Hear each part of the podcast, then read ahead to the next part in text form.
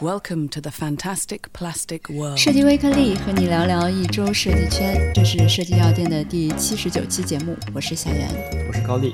设计药店是档从商业全局角度来讨论设计的电台节目。我们通过对品牌营销、内容创意、体验设计的案例分析，与大家一同分享下思考过程。现在旗下有三类节目：设计蛋白粉、设计微颗粒、设计交流店。大家可以通过网易云音乐、站酷、iTunes 播客搜索关键词“设计药店”，订阅和收听我们。另外呢，想进一步了解每期节目图文资料的同学，也可以通过订阅我们的微信公众号“设计药店”。店查看，那店是电台的店。那为了方便大家在公众号中快速的找到对应节目的图文信息，大家也可以在公众号下方的输入框回复期数，本期节目回复七十九。我们微科技的节目已经很多期没有跟大家一起再见面了，是吧？是。嗯，我们上的大部分的节目都是属于交流电。这两个多月时间里面，我们访谈了很多优秀的设计师。嗯当然，我们节目其实包含三类的人物，除了设计访谈，我们还有设计蛋白粉和设计微颗粒。对，那我们今天做的就是设计微颗粒的节目。那设计微颗粒主要还是和大家分享一下近期设计圈发生的一些新闻事件，跟大家一起聊一聊这些新闻背后的一些小故事。嗯。本期设计微颗粒跟大家聊一条可能做文创内容设计的，或者说喜欢动漫二次元文化的听众，可能都会第一时间留意到的这样一条新闻。这个新闻呢，是因为我们是很长时间没有做了哈，是在六月中旬的时候发布的一条关于日本东京奥运会的一套传播素材吧。它是将各国的国旗啊变身成为日本的武士。这条新闻特别之处在哪呢？在很多中国人眼中啊，像奥运会这一类的主题啊，它是属于国家行为。通常这种行为，它会以一种比较专重、严肃、宏伟的这样的一个基调来和自己的国人以及世界人民沟通啊。但是呢，日本东京奥运会这一次的宣传与我们传统的认知比较不一样。它到底是做了一些什么呢？我们一起来看一下这条新闻啊。呃，这条新闻呢是日本的一些动漫画家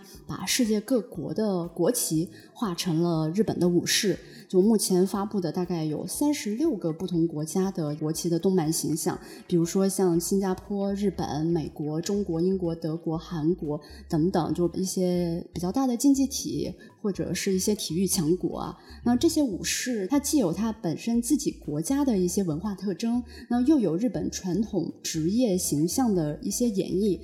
拿我们中国来打个比方啊，中国在这套动漫作品中间的形象是一个穿着红色盔甲，还有一个五星红旗标志的武士形象。除了这样的一个外表的形象之外，它其实这套动漫形象有一个特别的地方，就是它还给这个形象去配了一些武士的性格，还有与每个国家特征吻合的一些形容。比如说像中国，它就配了一个谚语，叫做“有理走遍天下，无理寸步难行”，来形容我们中国的一些传统的文化。另外呢，还有配上一些，比如说像震撼世界的红龙，这个从侧面也去说明了中国经济迅速发展的这样的一个现状，这个算是一个大的背景嘛。除了这个大的方面，还有一些小的点是很有趣的，在拟人化的这些武士形象上。他不但给这个武士配了一个名字啊，他叫什么颜龙玉，且不管这个名字叫什么，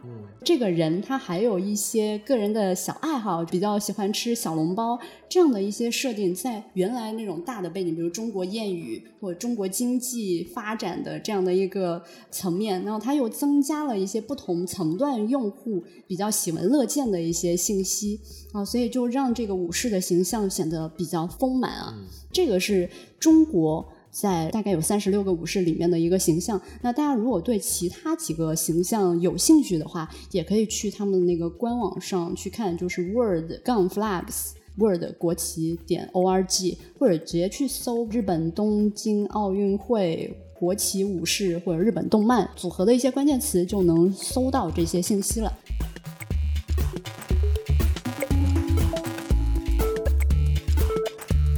那我们说回来啊。日本东京奥运会跟动漫结合的这次演绎，从题材上来讲，并不是十分的出人意料啊。因为在此前，就是大概在三年前，东京奥运会组委会在里约奥运会闭幕的时候，就二零一六年在里约奥运会闭幕的时候，安倍晋三他本身就以这个马里奥的形象出现了，所以他一直在这个预告的时候，他其实就在强调他们这一次的。东京奥运会会加入这种二次元文化的这个元素，所以这次的演绎其实算是他们的一个宣传主线上的一套素材落地了，能够说明他们其实是把这个主题贯穿的比较好，持续的在做这样的一套内容。另外呢，从拟人化的这个角度上来讲，其实我们觉得也蛮有趣的，因为对于我们来说哈，会把国旗这个物件拟人化了，是一个比较有爱的一个方式。但是日本作为一个动漫强国吧，算是哈，其实他们有很多拟人化，像剑娘、枪娘、刀男文化，还有国家拟人化的一些作品，像黑塔叙利亚这样的一些作品，就大家都说日本叫做，他说 Nihon 是万物皆可拟人化嘛，所以在这样一个主题上，其实这个主题是也是符合日本人会这样做的一个合理的一个情境。嗯，但是呢，这套素材有哪些值得我们做传播或者做推广的同学学习的地方呢？我觉得有两点，一个是他们的沟通方式，第二个就是他们在做这个文化推广时候的一个产业化和工业化的这样的一个思维。我们先说说这个沟通方式吧。在开篇的时候，其实我们也说到，像奥运会这类的主题啊，本来是一个国家行为，通常像我们中国就一般是在这样的一个主题下，会宣扬本国的历史背景、文化风俗、社会构成这样的一些大的东西。但是呢，日本这次的这个素材宣传，你说他们有没有宣传到这些内容呢？其实也有。但是他是用国旗武士这样的一个拟人化形象，其实也把这些内容说了，只是说他的表达方式不一样。他的传统内容是在哪里？比如说他的武士道文化，其实所有的形象都是带有一点武士的这样角色，或者说它里面是有日本的一个传统职业的，包括武士啊、剑客啊、骑士、僧侣，还有忍者这样的一些形象，其实也算是日本的一个传统文化。还有你说社会构成，其实这些职业也是他们的一些传统的构成，所以其实他们也把这些内容说了，只是说他们利用年轻人比较接受的二次元的一个沟通语言去做这个内容的承载，就觉得这个东西是比较有趣、比较亲切的。嗯。另外呢，它里面各个国家，比如说像巴西，他就会说这个角色是喜欢蹴鞠的，踢足球很厉害。还有哪个你有印象吗？我这澳大利亚那种枫叶。啊，澳大利亚的枫叶，国旗上的枫叶哈，所以他把这些信息其实放在了拟人化的一个演绎里面，所以它是很容易理解和记忆的，所以它的视觉化表达就有传播上的一个优势，就拟人化又比较适合年轻人的一个语言，容易记，容易理解。我们很多时候会觉得传统文化跟现代的年轻人会有一些断层，那我们可能可以去寻找到这样的一些年轻人的一个语言。这可能更多是思维方式上的一个做事思维方式上的一个差异。比如说，我们会形容一个东西，可能更多的是在形容词上面去做一些叠加，去描述它嗯是怎么样的。但是这个可能更多的是像是在演绎，它可能是通过一种情景的代入，让你去感受到这种感受。我们传统做的比较正的这种方式，可能更多就是通过一些词语叠加，让你去感受到这个恢宏或者说这种排这种排比的感觉。对，对，没有那么亲切。然后另外一个，我觉得。奥运会毕竟是一个世界性的事件，那从前我们可能会做什么？就是我们可能也会做拟人化，比如说有个吉祥物什么的，嗯，啊，是吧？啊，但是这次呢，我觉得。在各国国旗的这个拟人化演绎过程里面，他们其实是细分化的去对话、去精细化运营，因为他把每一个国家的这个形象拟人化了，叫做各个击破精细化运营这样的一个方式去做内容传播。我觉得从前应该没有这样做过，所以他也找到了一些与世界人民去沟通的方式。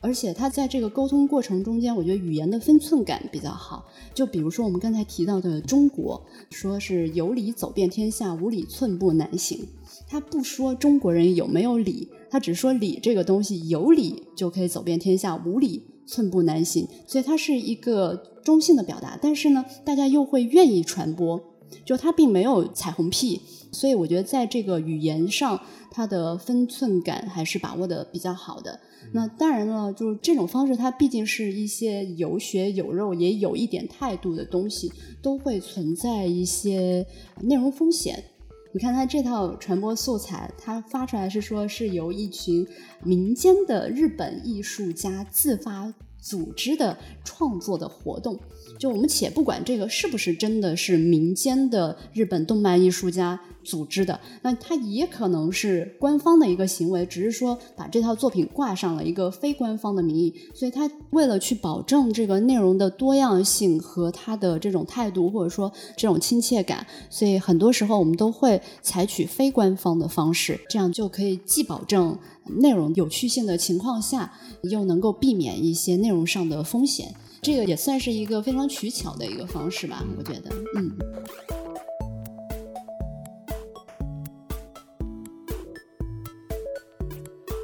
以上说的都是沟通方式上，我觉得我们可以从日本动漫的国旗拟人化的这个素材里面学习到的一些东西。另外呢，是一个产业化和工业化的思维，或者说是工业化的思维，这个怎么理解呢？就是很多时候我们认为文化传播。是一个文化产业，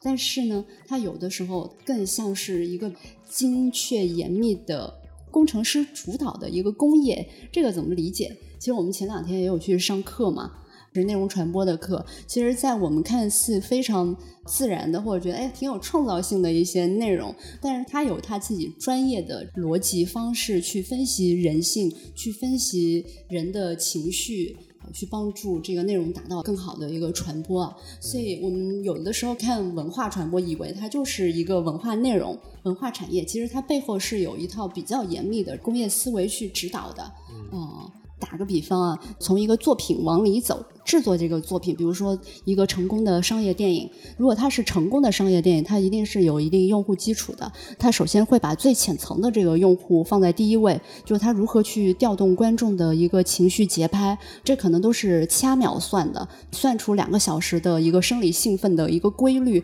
必须有飞车追逐或高空悬挂，或者这个英雄的故事线必须是怎样的一个起伏的一个规律，还有或者说大场面、大团圆。文艺一点的，可能加入一些什么思考作为这个调味的味精啊，他们其实是有一套标准的一个配方的，所以文化传播我们可能需要去掌握这个规律之后，比较容易去找到这个思路。嗯，这个是内容生产。另外，从这个内容生产往外走。比如说，我们的传播怎么把这个内容传播出去？它可能也需要去分人群，就像是动漫国旗，你看它对于中国武士的一个介绍啊，可能动漫这个形式是符合年轻人的。然后，另外它的介绍也分为几层，就是把中国的传统文化里面的谚语提出来，把中国文化的经济的现状提出来。另外还要再打一个比较低的，他是一个爱吃小笼包的这样的一个武士，把普通老百姓也囊括进来。就我们看似它。是一个很自然的组合啊，那其实它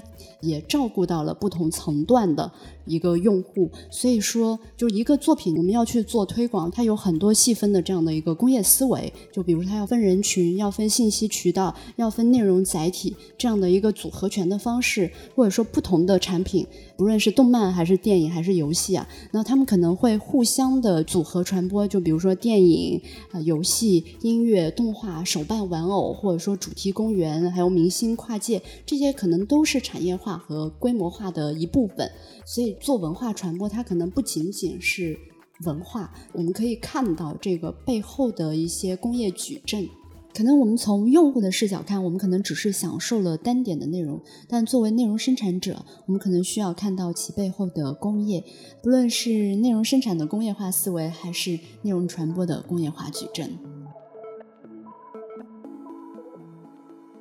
以上就是关于这条新闻的两个点吧，一个就是内容传播的沟通方式，就是我们曾经觉得国家型的一个业务啊，怎么可以用如此轻巧的一个沟通方式在做传达？与此同时，也传播了自己的文化。另外一个是用工业化的思维去看文化传播。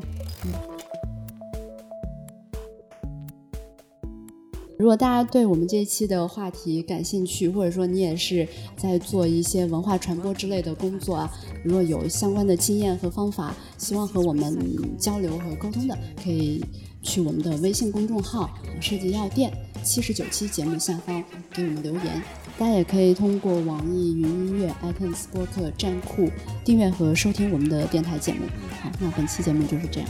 谢谢大家。